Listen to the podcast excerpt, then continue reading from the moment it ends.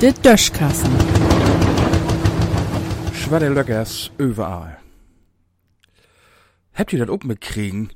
Düsse Weg hab Forschers zum ersten Mal n schwaddet Lok fotografiert.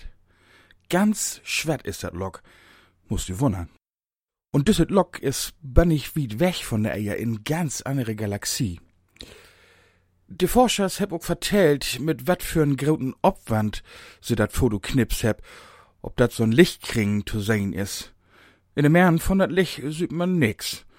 Dat is dat Lok. Dol.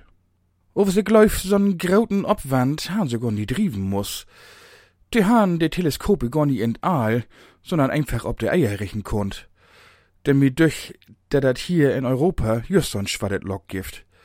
In düsset Lok war Dach und Nacht Geld drin schüffelt und gaude Ideen und ob letzt auch dat Vertrun von de Bürgers in de Politik. Und just als bi de schwatten Löckers in Weltall und der ja niemand mehr dat Lichtrut kommt, kümmt ut düsset Lok in Europa auch nix mehr rut, wat du erstmal binnen sit. Ja, mir geistert mo woller de Brexit dür'n Kopf. Dat dat mit den Utritt von de Briten u de EU an 29. März nix waren wo, dat kann man auch ganz ohne Experten und Glaskugeln für gut sein. Ferguson hätt Merkel sech, dat sie für einen flexiblen Utrittstermin is, wat den Brexit angeht. Dat muss man sich nur vorstellen.